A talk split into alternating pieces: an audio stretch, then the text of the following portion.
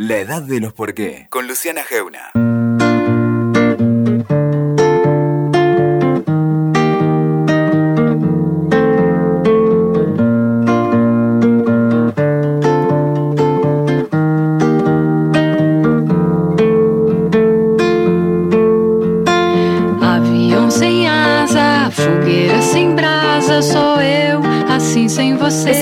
Paranoico, pero cada movimiento nuestro se va escribiendo en un inmenso conglomerado de datos que los registra, los guarda y los analiza.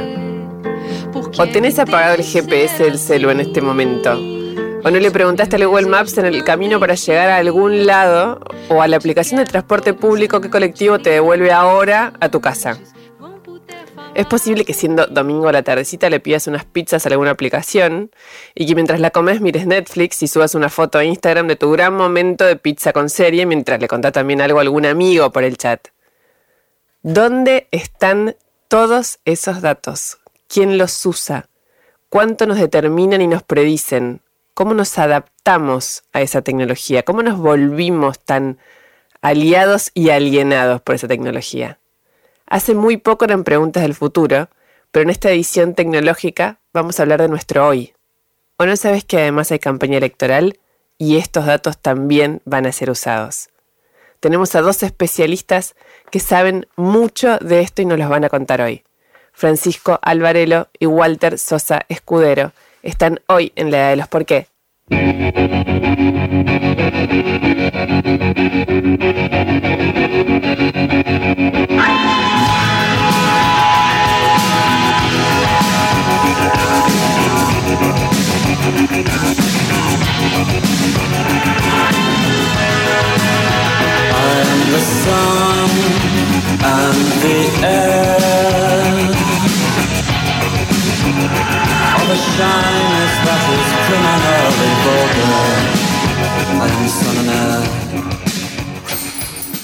Yo recién hacía un poco la introducción de esta idea de eh, inscriptos en una matriz de datos de los seres humanos en esta era, que siempre la pregunta es si es paranoica o si los usamos nosotros, si nos usan a nosotros, si nos adaptamos, si es una integración.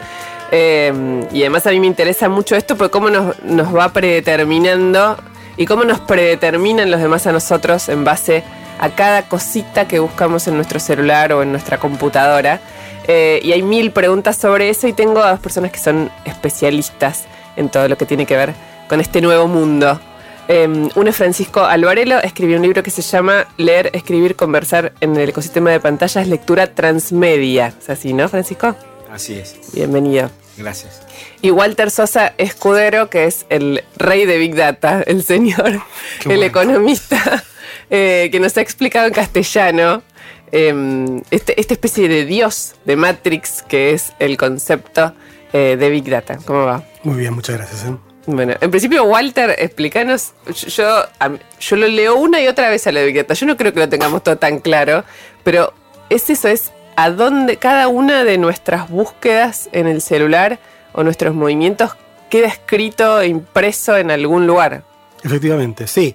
Eh, que cada vez que nosotros aceptamos interactuar con un dispositivo que esté interconectado, es, eh, aceptamos las ventajas que ellos tienen y las contras que ellos tienen, y también aceptamos, como vos decías al principio, cierta incertidumbre. O sea, el fenómeno de Big Data tiene esta cosa de dejar huella, y hay ciertas cosas que sabemos que son buenas, insisto, usaste, como vos decías, el GPS para venir acá, eh, cuando en otro momento tendrías que haber aceptado la incertidumbre de no saber por dónde ir, cuándo vas a llegar, ahora decir, mira qué bueno, me subo acá y me dice que vaya por acá en vez de por allá. Eso es buena noticia. Después hay mala noticia, ¿no? Bueno, mira, eh, diste datos que eh, de no haber recibido ese servicio no los habrías dado.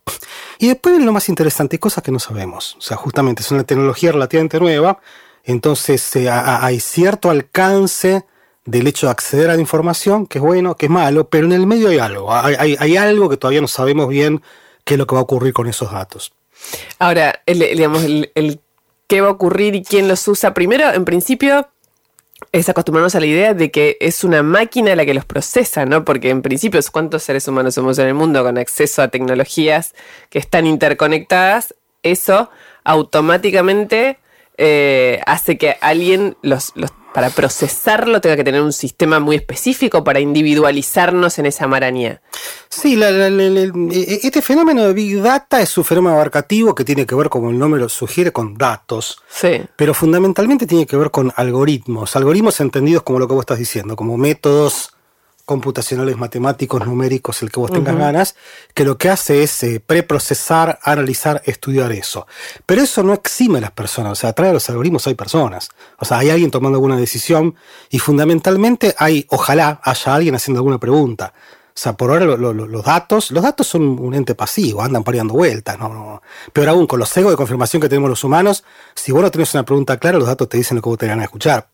Después tenés los algoritmos. Bueno, pero perdón, eso que acabas de decir, los datos te dicen lo que vos tenés ganas de escuchar, es, es casi un fenómeno social en este momento. Sí. Digo, digo, eh, también lo vamos a hablar con la lectura, y la, pero digo, también este, esta evolución de los datos hace que en general los seres humanos estemos empezando a construir solo lo que, que creemos que es. Sí, eh, lo, lo cual no es un fenómeno nuevo, ¿no? Eh, Sí. Justamente está este paradigma de que mucha gente dice, mira, yo cuando estoy en Facebook, en Twitter, eh, el algoritmo se encarga de armar una especie de burbuja donde yo escucho lo que tengo ganas de escuchar y se da cuenta que lo que yo no tengo ganas de escuchar no me lo muestra. ¿Está bien? ¿Es cierto eso? Más o menos. O sea, hay estudios que dicen que sí, otros que dicen que no y otros que dicen que no se sabe. El punto es que ese no es un fenómeno nuevo, insisto. Toda Sí. vez que uno compraba cierto diario, porque a mí me gusta este diario. Sí, también O se hacía un- socio de cierto club en vez de este otro, o se juntaba en tal lugar del barrio, en tal lugar del otro, estaba de alguna manera autoescribiéndose su diario de Irigoyen. Entonces, Sí. la pregunta que nos hacemos ahora es si esto de las redes sociales, los datos, etcétera, etcétera, está exacerbando ese fenómeno, cambiándolo, complementando, sustituyendo. Es una gran pregunta esa. Y hasta ahora, ¿cuál es la hipótesis principal? Mira, lo, que todo el mundo, el- la, gente cuando, aparece la tecnología nueva tiene dos posturas extremas. Eh, esto nos está salvando a todos, eh, es una nueva revolución industrial, cosas así muy, muy rimbombantes. Y el otro extremo es, no, esto nos va a matar a todos, eh, esto es una invasión en la privacidad, ahora se acabó el mundo tal como lo conocemos. Y a mí me parece que lo cierto es que no es ni una cosa ni la otra. ¿Qué quiero decir con esto? Los estudios, la gente tiende a tener posturas un tanto conspirativas con respecto a todo, ¿no? Es, no, los algoritmos te dicen qué comer, qué tomar, Sí. qué película ver, etcétera, etcétera. Y algunos estudios muestran que eh, cuando uno se cierra eh, a las opiniones, a la diversidad, es más uno el que lo hace que lo que hacen los algoritmos. O sea, hay algunos estudios nuevos que muestran, primero, que la gente es un poquitito más diversa que lo que uno supone, ¿está bien? De hecho, hasta hay números, eh, hay números de, de estudiar redes sociales que dice que más o menos uno tiende a tener un 20% de eh, contactos diversos. ¿Qué significa esto? Que una persona de derecha interactúa con un 20% de gente que es de izquierda, por ponerlo en un, en término Sí. grotesco. O sea que la gente es un poquitito más interactiva que lo que uno sospecha. Y después hay algunos estudios que dicen que es cierto que el algoritmo está buscando complacerte y no mostrarte opiniones que a vos te puedan molestar mucho, pero parece ser que son las personas mismas las que ayudan bastante al algoritmo que hace eso. O sea, vos te aparece el compañero del secundario molesto, vos sos de izquierda y te aparece el compañero del secundario derechoso en, Instagram, y vos decís, uy, qué plomo de tipo, lo tacho. Pero no es que el algoritmo te lo tacha. Entonces el algoritmo medio que termina aprendiendo. Mira, cuando aparece una persona que tiene estas opiniones y vos lo tachás, yo te muestro menos de esa persona. Entonces, eh, me parece que es eh, la conclusión que, que termino sacando yo en el libro, o, o intento decir, es que es uno y el algoritmo. O sea, ni uno es tan tonto como para seguir lo que hace eh, el algoritmo, ni tampoco uno tiene control pleno del algoritmo. Son las dos cosas buscándose. Eh, le, le quiero preguntar algo a Francisco Alvarez, lo de lectura transmedia, el, el autor de lectura transmedia, sobre, sobre esto que, que decía él recién, que, que es esto de uno y el algoritmo, por ejemplo. Bueno, vo- vos lo que estás viendo es cómo se, se, se alteran los hábitos de la lectura y, los tipos, los modos de lectura, ¿no? Ahora, lo mismo, esa pregunta, ¿somos nosotros los que estamos reconstituyendo hábitos de lectura y, rehaciéndonos? ¿O son las tecnologías las que nos están eh, de algún modo do- domes- domesticando de otra manera? Sí, yo est- estoy de acuerdo con todo lo que dice Walter. Eh, hay una relación dialógica con las tecnologías, ¿no? Eh, nosotros le damos forma a las tecnologías, las tecnologías nos condicionan. Hay como, eh, como un diálogo, como una, como una dinámica bastante particular en la que eh, yo estoy en desacuerdo con esta idea de que las tecnologías nos someten o hacen, o nosotros hacemos lo que las tecnologías quieren que hagamos, porque en realidad primero las creamos nosotros. Como decía recién Walter, hay alguien, un ingeniero, alguien ahí o en Silicon Valley eh, que está eh, eh, echando a correr estos algoritmos, estas, estas este, eh, dispositivos de hardware, de software, digamos, y, y nosotros como usuarios también decidimos finalmente cómo leer, por ejemplo, ¿no? Y en la Sí. medida que nosotros también interactuamos con los dispositivos, le enseñamos al algoritmo a, a tomar decisiones por nosotros, tal vez, o se acostumbra ¿no? a, a- a nuestras decisiones y, y- y hay, hay como un diálogo. A mí, a mí eh, soy más amigo de esta idea de que, en todo caso, digamos, para salir esta disputa apocalíptica integrada, digamos, que ya eh, Humberto Eco de esta parte sigue gobernando nuestra relación con las tecnologías, eh, pienso en esta idea de las tecnologías tienen efectos contradictorios. ¿No? Sí. O sea, un mismo, una misma tecnología eh, son como las dos caras de la moneda. Por un lado, eh, hablando de la Big Data, eh, tenés acceso a un montón de información eh, súper inteligente de acuerdo a mis hábitos y demás, que eso es positivo. Y por otro lado, eh, tenemos que asumir que en alguna medida esa información es controlada por alguien, ¿no? Y hay un nivel de, de incertidumbre y de, de que se nos va de las manos, hay otro nivel en que manejamos y, y- y la adecuamos a nuestros intereses, Sí. Eh, pero es una dinámica muy particular y, y lo que lo hace difícil de imaginar a futuro qué es lo que va a suceder, ¿no? Pero si uno estudia la historia de la lectura, por ejemplo, uno se encuentra con estas cuestiones, ¿no? No es nada nuevo. Esto, claro, claro, estamos en un nivel exponencial mucho más fuerte, digamos, pero no es nada eh, novedoso en ese sentido, ¿no? Sí, pero eh, ahí yo les quiero hacer una pregunta. ¿Es cierto que la discusión de apocalípticos integrados es historia? Cualquier cambio industrial, era antes Claro. versión digital, te genera, genera todos estos, eh, estos fantasmas, si se quiere. Em, pero es cierto que, por ejemplo, el teléfono celular no- nos lleva a un nivel de interacción. eh, no es que si digo la palabra alienante tiene una connotación negativa, pero digo, sí in- inédito, no había nada hasta ahora en que tengamos la necesidad de tenerlo casi en la mano permanentemente. Y mi sensación, y esto es lo que quería preguntar, es como si fuera, eh, no sé, como el cigarrillo en una época, como si hubiera entrado sin filtro a la sociedad y como que ahora estuviera en una etapa de completa falta de filtro. Estamos, pero en estado puro, dándole todo a ese mundo del Big Data. Eh, y por eso pregunto, no, no es por, no es paranoico ni conspirativo, pero es eso debería tender a un equilibrio un poco más, eh, no sé si razonable, pero decime Walter, no sé. qué- Sí, eh, debería. El, el- problema está que la tecnología está cambiando, ¿no? O sea, si la tecnología se quedase quieta, nosotros tenemos una tecnología o, o no teníamos una tecnología y ahora resulta que la tenemos Sí. y la tecnología se va a quedar quieta, bueno. Seguro que va a haber un proceso de adaptación, ¿no? Eh, insisto, cuando aparecieron los, los rayos X, no estaba claro cuáles eran los, los efectos, ni los positivos ni los negativos de los rayos. Se pensaba, mira, esto puede cambiar la medicina, y no estaba claro cuáles pueden ser los efectos. De hecho, eh, cuando aparecieron los rayos X, uno de los principales usuarios eran eh, las zapaterías. Vos ibas una mañana a comprar zapatos a tres o cuatro lugares y te comías tres radiografías. ¿Está bien? Que ahora un médico, porque te pendía la pata en un lugar para hacer una radiografía, ahora se te quedaban ¿En los zapatos. Era terrible, era terrible, ¿está bien? Bueno, pues eso es nocivo. Te- te- es terrible. Después cualquiera que haya visto Chernobyl sabe de qué estamos Eh. hablando. Pero justamente lo que se fue aprendiendo era cuáles eran, cuáles eran los efectos, cuáles eran los efectos positivos de los rayos X y cuáles eran las contraindicaciones.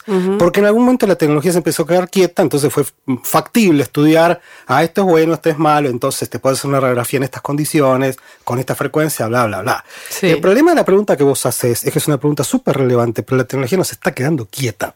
¿Está bien? Claro. Eh, Entonces no puedes trazar una línea donde es muy difícil ah, hablar de un equilibrio, ¿viste? Claro. Porque quizás. eh, a ver, ¿qué quiero decir? Eh, una cosa que decía Francisco recién estaba muy bien. El objetivo de estas empresas de tecnología, celulares, etcétera, etcétera, es hacer plata, ¿no? No es dominar el mundo. O en todo caso es dominar el mundo haciendo plata, ¿está bien? Entonces, si en algún momento nosotros nos vamos a alienar con el teléfono, van a intentar buscar una forma de que no nos alienemos, pero no dejemos usar el teléfono. ¿Está bien? Eh, yo qué sé, los sistemas de mensaje, etcétera, etcétera, ¿no? Eh, eh, fíjate lo que pasó, por ejemplo, hace unos 10 años con el spam. Cuando nos empezamos a beneficiar con el email, vos estabas todo el tiempo con el email, el email, el email. Lo que pasó hace unos 15 años más o menos es que el email se ha vuelto insoportable. Hay- ¿Por qué? Porque estaba, vos imagínate todo lo que está por WhatsApp o Instagram, te aparecía por email, ¿no? Te aparecían los mensajes de trabajo, eh, los, la- las cartitas que me mandaba. Las cadenas. Las cadenas, las cosas que veía mi suegra. Entonces vos entrabas al email y se volvió una tortura. porque tenías que andar separando esto. ¿Qué fue lo que pasó? Primero que se desarrolló mucho el sistema de spam. ¿Está bien? Entonces, muchísimas cosas que a vos no te interesa van al spam. Sí. Seguro que, segundo que se separaron las redes sociales. O sea, ahora es muchísimo más fácil usar WhatsApp para planificar un asado y dejar email para cuestiones, yo qué sé, laborales y quizás Facebook para interactuar con algunos parientes y Twitter con un, no sé, para seguir un político, por ejemplo.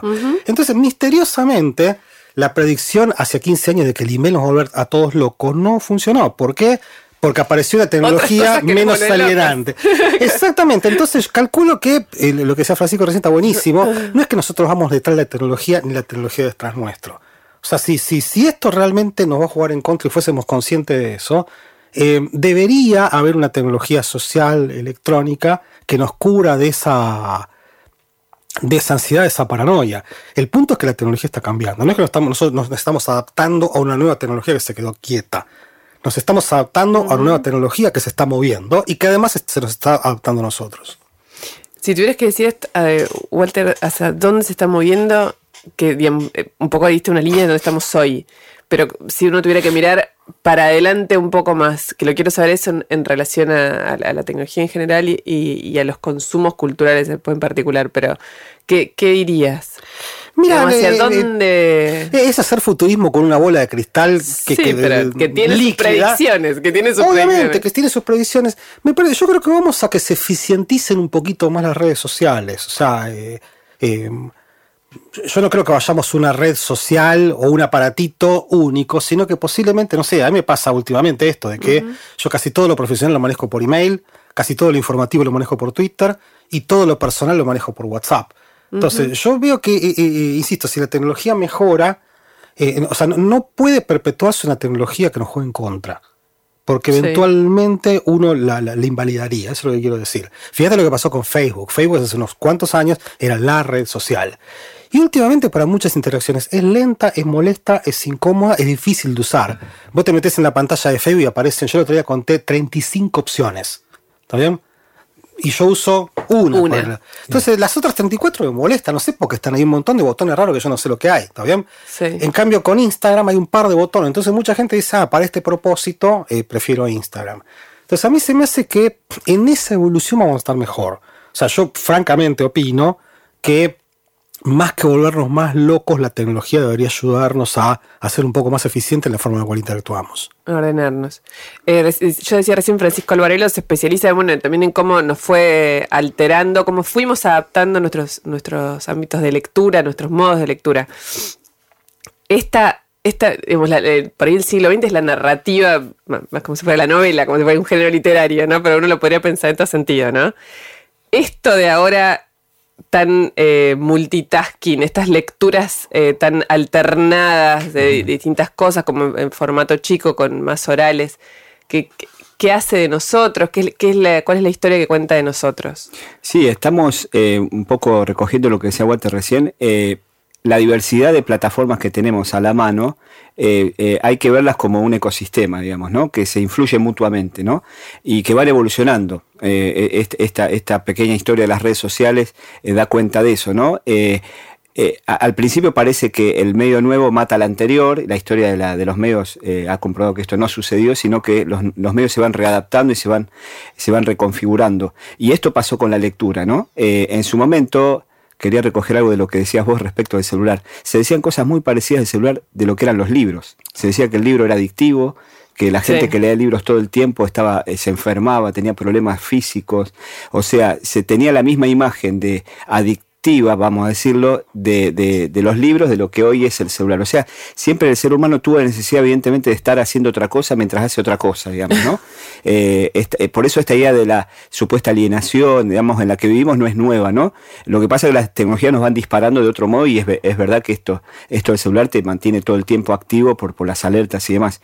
Eh, pero el- lo que estamos viviendo es un momento de mucha transición y de multiplicación de situaciones de lectura, de géneros, de funciones, de dispositivos, eh, donde lo que me parece que donde hay que poner el foco no es tanto en el dispositivo nuevo que aparece, sino en la estrategia del lector, digamos, ¿no? Que tiene que ver con esto, ¿no? Con cómo vamos haciendo más eficiente la lectura. Por ejemplo, agarramos el celular para leer las noticias en una aplicación de diarios eh, o chateamos a través de, de WhatsApp o algún programa en mensajería. Eh, leemos una novela en papel. Eh, leemos tal vez, eh, tenemos abierta nuestra computadora, sea de, escritorio o desktop o, o laptop, lo que sea, con las pestañas con los diarios que van actualizando.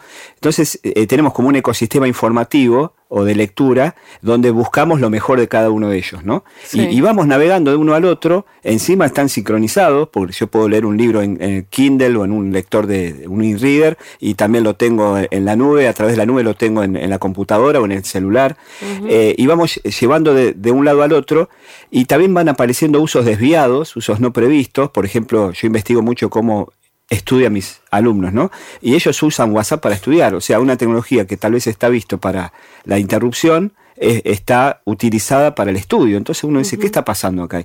Y evidentemente cuando uno le pregunta a los jóvenes en este caso, se da cuenta que ellos se apropian de estas tecnologías y le dan un uso eh, de acuerdo a la necesidad. Y leemos de otro modo, o sea, no podemos, re- no vamos a leer del modo que leíamos la novela en forma concentrada, este, Exacto, donde no había tanto eso. estímulo, eh, tanto tiempo. Eh, leemos en forma fragmentada, pero no quiere decir que sea una lectura de menor calidad o una lectura eh, este, o que leemos menos. En realidad leemos cada vez más, escribimos cada vez más. Lo que pasa es que lo hacemos en distintas eh, situaciones, en distintos momentos. Y en, en- en momentos del día que antes tal vez no lo hacíamos. Leemos mientras estamos en el auto y, y- y hay un semáforo. ¿no? Este, ¿no? Agarramos el celular y nos miramos si hay una, a un mensaje WhatsApp, eh, que digo, hay cosas que están bien, cosas que están mal, habrá que ver, ¿no? Pero eh, estamos en una multiplicación de situaciones de lectura que es muy distinta en cierto sentido y en otros hay una continuidad con prácticas del pasado. Te, escu- te escuché atentamente lo que decías. Mi pregunta es, le- la- el hecho activo de leer en sí mismo, es, eh, una vez que uno lo aprende, es como andar en bicicleta, ¿no? Sí, Lee, claro. no es ni bueno ni malo. Es, Claro, es. eh, pero la, la posibilidad de crear sentido, digamos, de, de- de tener este, este, multipolirrubro, multiatención, Sí. no, no puede obstaculizar esa idea de crear sentido, de elaborar. Eh, hay, hay como distintas eh, formas, hay distintas formas textuales. Uno, la concentración que le presta a una noticia de último momento no es la misma que cuando estás leyendo una novela donde tenés que saber qué pasa con el personaje o hay un... eh, depende del- mucho del género también, ¿no? Pero sí, bueno, a ver, ante esto hay toda una voz de alarma de los neurocientíficos eh, sobre la, la idea de lo que le está pasando en nuestro cerebro, que estamos perdiendo una capacidad. Hay mucho de esto, que yo en el libro lo discuto bastante, si bien no soy, no, no, no, no soy, eh, no soy científico del cerebro, digamos, pero he leído bastante muchos autores que dicen que estamos perdiendo una capacidad que hemos adquirido como especie, porque no nacimos con la capacidad de leer, sino que la adquirimos en nuestra evolución, que es la lectura concentrada. Est- eh, eh, eh, digamos, aislarnos del entorno y dedicarle atención a un único estímulo, que es la letra sobre eh, un, una, un soporte. Pasamos de distintos soportes, bueno, lo más eficiente fue el papel y la tinta negra sobre el papel, ¿verdad? Dicen, estamos perdiendo eso porque esta, la multitarea nos está constantemente interrumpiendo, no podemos concentrarnos, no llegamos a abstraer. Yo creo que es relativo eso, porque eh, depende del género eh, y a, a la vez creo que no hay que verlo porque siempre la historia de los medios ha demostrado que vemos el medio nuevo desde la perspectiva del medio anterior. Entonces siempre sale perdiendo la pantalla porque Sí. vos decís, bueno, claro, leer en forma concentrada no hay nada mejor que leer en papel, digamos, ¿no? Y eso le preguntabas a los chicos hoy y dicen, para estudiar, leo en papel. Te lo dicen los chicos en la universidad, leo en papel, porque saben que se distraen. Ahora, eh, estamos ganando también capacidades en esta lectura distraída, si se quiere, ¿no?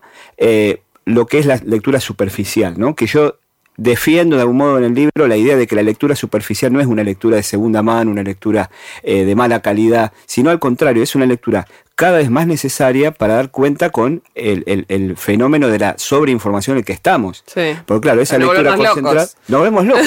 Esa lectura concentrada era lo, era lo propio de una época donde no había tanto para leer.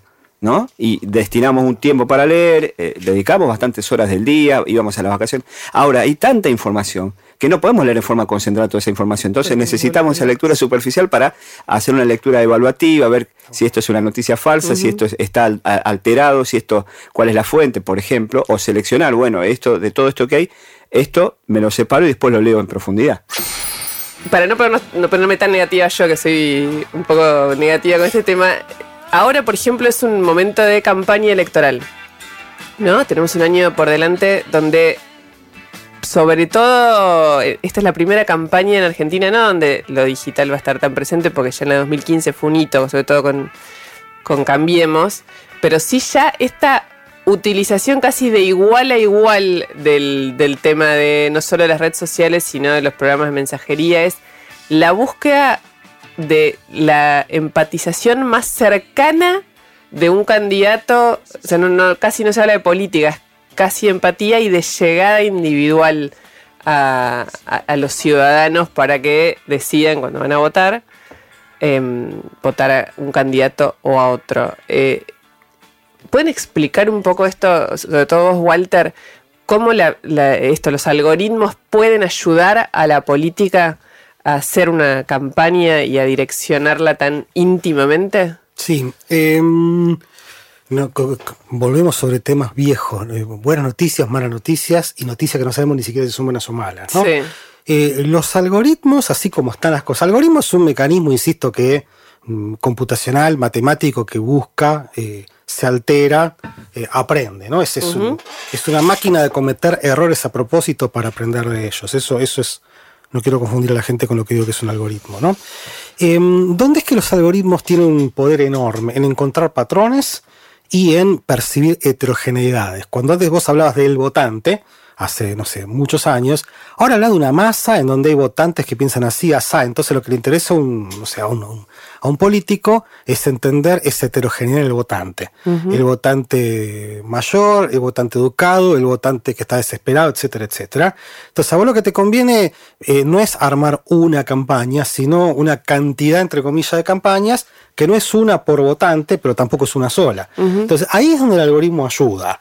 O sea, el algoritmo significa, bueno, si yo tuviese una idea de cómo eh, opinan mis votantes, puedo optimizar los recursos para utilizar una palabra espantosa.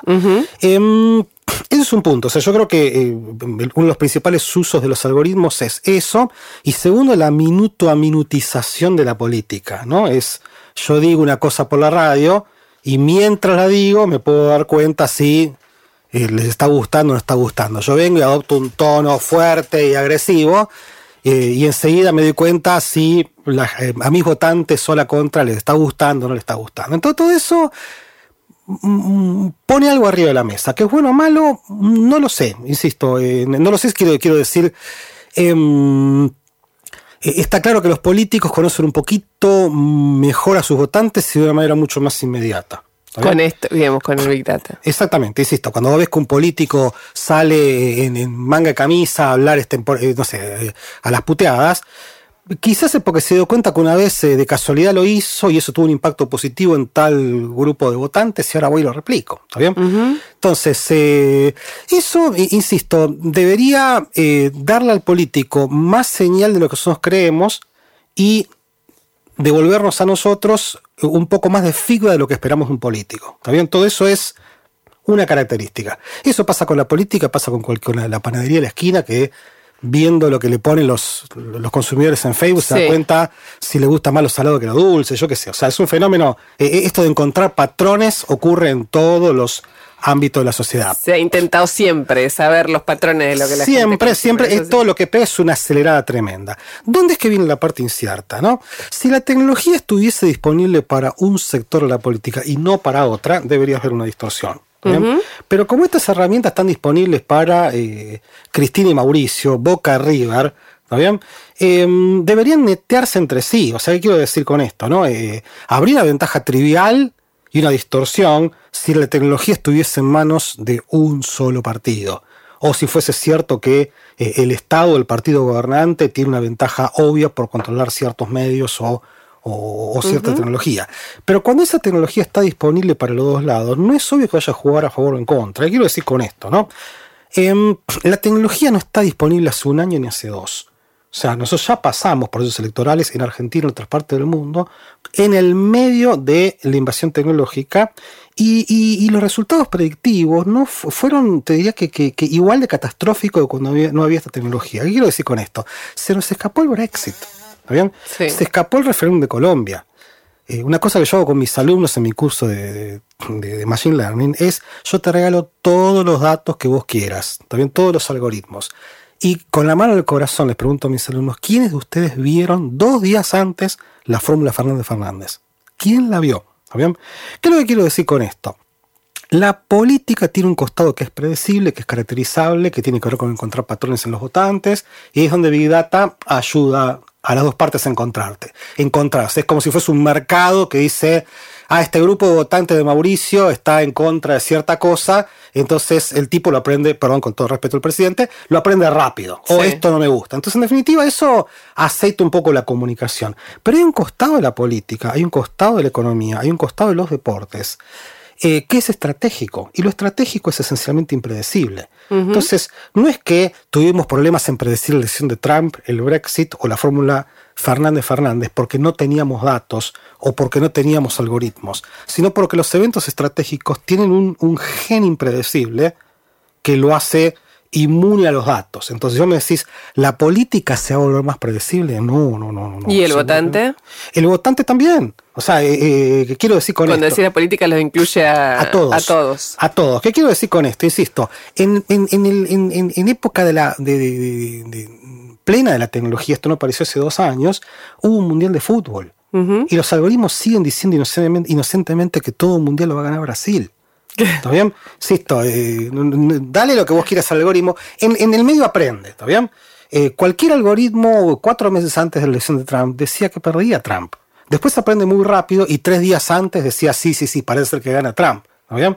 Pero ¿cómo puede ser que en plena época de la tecnología tengamos dificultades en cosas aparentemente simples, aparentemente simples como predecir quién va a ganar el mundial, quién va a ganar una elección, cómo se va a armar una alianza política? Insisto, la, la, la fórmula Fernández Fernández tomó muchísima gente por sorpresa. Después con el diario de mañana uno hace racionalizaciones y todo el mundo sabía que era la fórmula que iba a venir. No, no, Pero, no, no, pero para- ahí te eh, lo discuto un poco más, porque, porque es cierto que, eh, digamos, podés explicarla después, pero ahí tenés más, como bueno, una estrategia, es la búsqueda hasta de, de sorprender o de buscar una vuelta. Bueno, ahí está, pero es, es exactamente, quizás no, no, no, no, no no fui claro, ¿está bien? Cuando digo estratégico, es que en la estrategia eh, hay algo que es esencialmente impredecible. Justamente Claro. porque vos estás buscando sorprender. ¿Qué quiero decir con esto? La política, eh, la economía y el deporte comparten una característica bastante horrible, que es que lo que vaya a pasar no depende de uno, sino que depende de uno y del otro.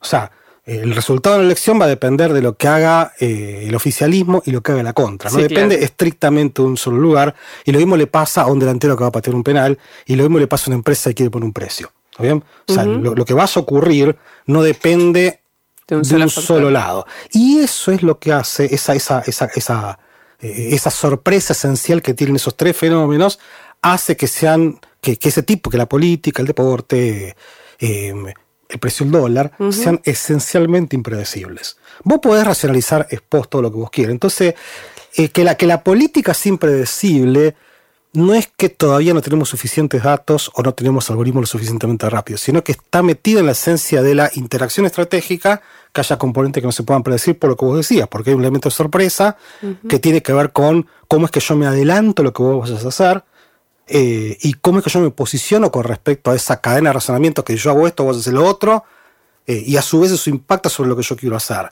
Que es, insisto, lo que está pensando un político cuando decide con quién aliarse, un delantero cuando decide si va a patear a la izquierda, arriba o abajo, o una empresa si dice, mira, me quedo quieto y voy a subir el precio.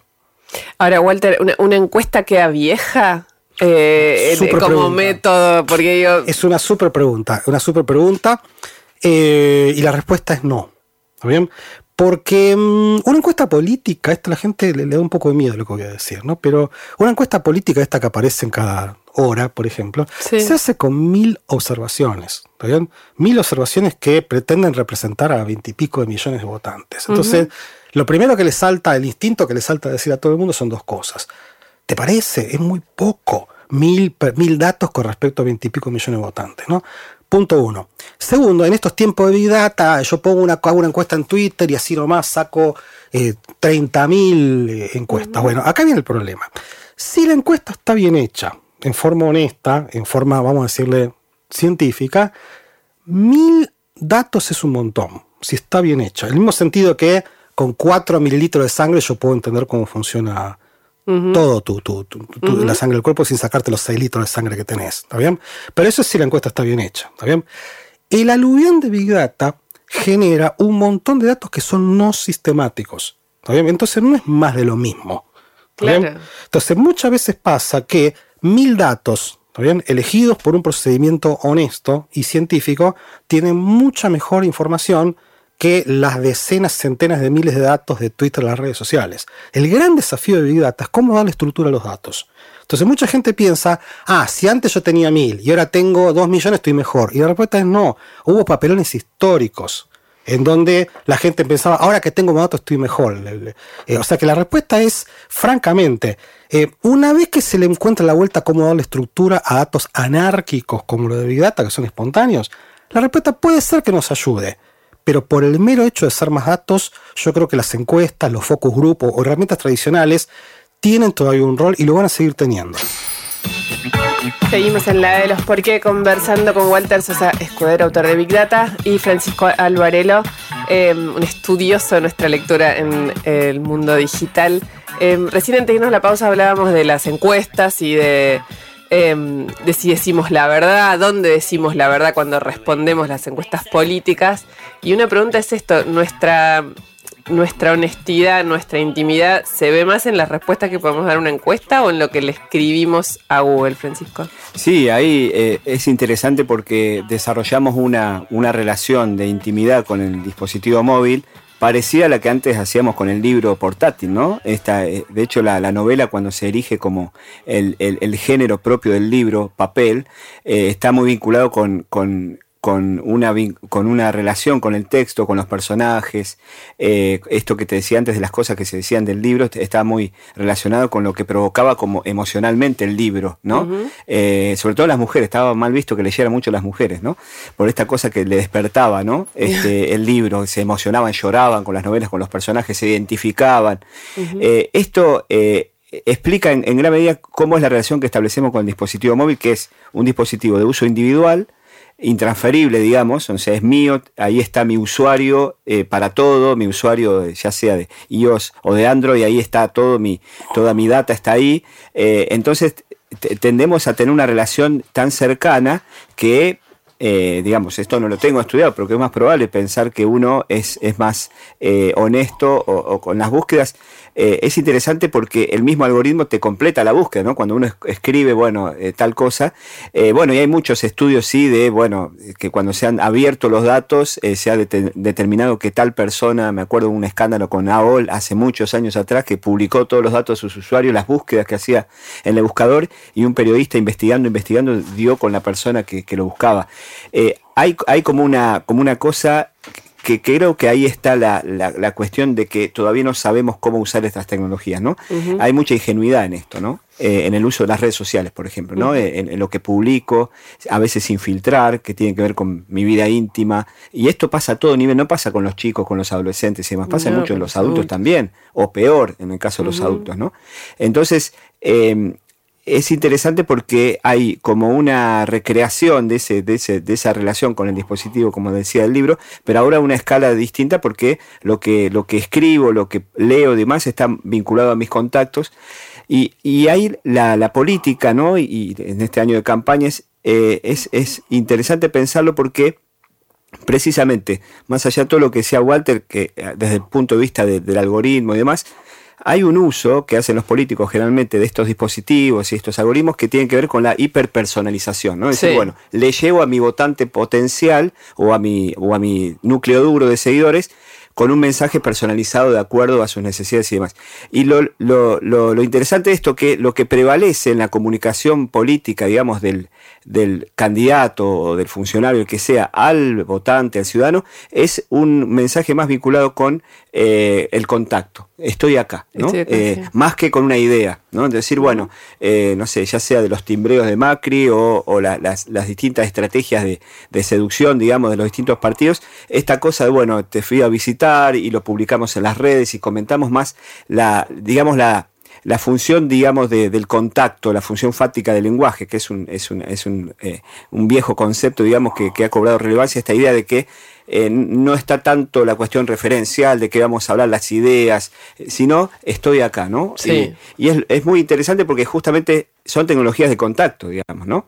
Que donde prevale- prevalece eso, ¿no? O lo que decía McLuhan, el medio es el mensaje, Sí. ¿no? El medio que le, en cómo te llego es el mensaje que te quiero transmitir, digamos, ¿no? Macri ahora directamente está mandando por día 30, o sea, 30 o 40 mensajes de WhatsApp. Él, o sea, le trae una lista, son personas, saben su historia, pues la sacaron de redes sociales, lo consiguen de alguna manera el teléfono, qué sé yo. entonces, o, o grupos, digamos, ya sé, esto que vos decís ya llega a la personalización tan particular que es él en persona, que no está mandando un mensaje, digamos, una propaganda, pero no, no tiene el tono, no es un spot, es él Claro. diciendo te felicito porque, no sé, Sí, no, y saliste además- mejor compañera en la Claro, escuela. y además es muy, es muy loco, ¿no? Porque son tecnologías de la conversación estas, ¿no? De la relación. Y sin embargo, la política, el uso que hace es un uso unidireccional, propio del broadcasting. Es decir, uso esta tecnología que genera conversación, pero para transmitir tu mensaje. Y no espero tu respuesta. Porque es No. lo que sucede. No hay un diálogo, incluso eh, a veces es un diálogo, va, más que diálogo es una, es una difusión, digamos, ¿no? Uso esta tecnología, pero te, te emito y, y no espero tu respuesta, digamos, ¿no? Entonces estamos en un momento de transición que creo que todavía le falta mucho a la política de cómo entender la lógica de las conversaciones, ¿no? Claro, nadie quiere recibir eh, digamos, la respuesta que no quiere a través de las redes, entonces no se quieren arriesgar, pero se mete en la lógica de las redes porque saben que la, la gente está ahí, digamos. Eso tal vez, no sé si forma parte de esta impredecibilidad que decía recién Walter, ¿no? Decir, bueno, eh, hacemos este uso, pero no nos sometemos al escrutinio del- de la conversación, más allá de lo que pasa después a- en las elecciones, ¿no? Pero todavía estamos ahí, eh, está, hay mucho camino por recorrer. Les hago una pregunta a las dos desde distintos lugares. Eh, una, de los fenómenos, de las consecuencias, si se quiere, eh, de, esto de la horizontalidad de la información es lo de la fake news. O sea, alguien puede lanzar una, una historia que mm, puede no ser cierta.